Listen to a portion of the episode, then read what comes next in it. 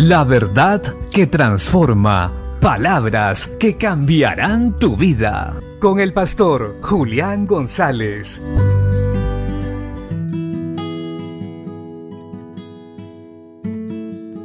La Biblia dice en el Evangelio de Marcos capítulo 6 verso 3. ¿No es este el carpintero, hijo de María, hermano de Jacobo, de José, de Judas y de Simón? ¿No están también aquí con nosotros sus hermanas? Y se escandalizaban de él. Mas Jesús les decía, no hay profeta sin honra sino en su propia tierra, y entre sus parientes y en su casa. Y no pudo hacer allí ningún milagro, salvo que sanó a unos pocos enfermos, poniendo sobre ellos las manos. Y estaba asombrado de la incredulidad de ellos y recorría las aldeas alrededor enseñando. En muchas ocasiones, el lugar más complicado donde llevar el Evangelio es la casa. A Jesús eh, le pasó esto, lo experimentó en primera persona.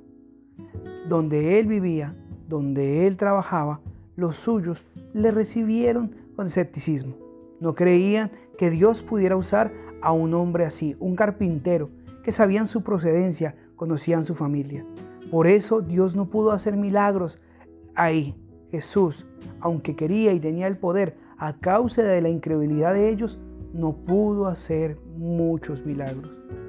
Y esto debemos tenerlo en cuenta para no frustrarnos en el momento que nuestra casa tal vez no acepte nuestra transformación, nuestra fe, porque nos conoce, conoce nuestras debilidades, conoce nuestras fortalezas, pero llegado el momento verán el resultado de nuestra fe y nuestro fruto y tendrán que reconocer que somos hijos de Dios y que Cristo es el Señor, el que murió y resucitó para darnos salvación.